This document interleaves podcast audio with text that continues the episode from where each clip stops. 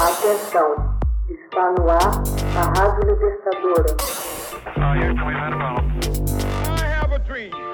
Assim sendo, declaro vaga a presidência da República.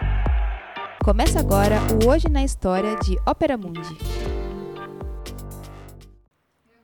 Hoje na história, 21 de setembro de 1949, Mao Tse-tung anuncia a vitória do comunismo na China. Na abertura da Conferência Consultiva Política do Povo da China, levado a cabo em 21 de setembro de 1949 em Pequim, Mao Tse-tung anunciou que o novo governo chinês governaria sob a liderança do Partido Comunista da China. Esta conferência foi ao mesmo tempo a celebração da vitória comunista na longa guerra civil contra as forças nacionalistas chinesas e a inauguração do regime comunista que doravante iria governar o mais populoso país do planeta. Mao e seus partidários haviam lutado contra aqueles que afirmavam ser um governo nacionalista decadente e corrupto que vinha dirigindo a China desde os anos 20. A despeito do maciço respaldo dos Estados Unidos ao regime de Chiang Kai-shek, as forças de Mao se tornaram vitoriosas em 1949 e empurraram o governo nacionalista para a ilha de Taiwan.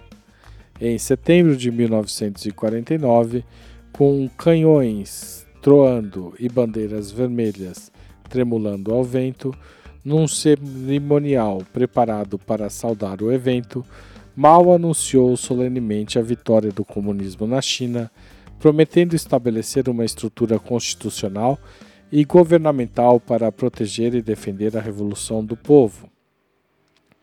Ao esboçar os vários comitês e agências a serem criados sob o novo regime, Mal anunciou que nosso sistema estatal da ditadura democrática do povo é uma poderosa arma de salvaguarda dos frutos da vitória da Revolução Popular e para se opor às conspirações dos inimigos internos e externos voltadas para fazer retroceder a história. Precisamos agarrar com toda firmeza este instrumento de soberania popular, afirmou. Outro sim denunciou que aqueles que se opunham ao governo comunista eram reacionários imperialistas e domésticos.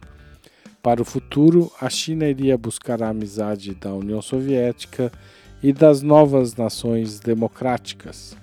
Mao afirmou também que o comunismo iria ajudar a acabar com a reputação da China como um país pouco desenvolvido a era na qual os chineses eram vistos como um povo não civilizado agora terminou, afirmou Mao Tse-tung.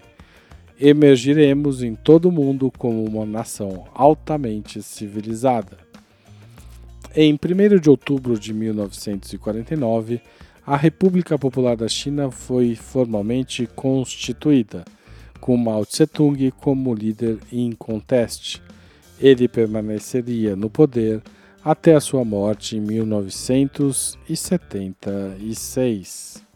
Hoje na história, texto original Max Altman, locução Haroldo Cerávulo, gravação Michele Coelho, edição Laila Manoeli.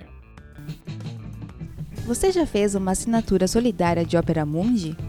Com 60 centavos por dia, você ajuda a manter a imprensa independente e combativa. Acesse www.operamundi.com.br/apoio.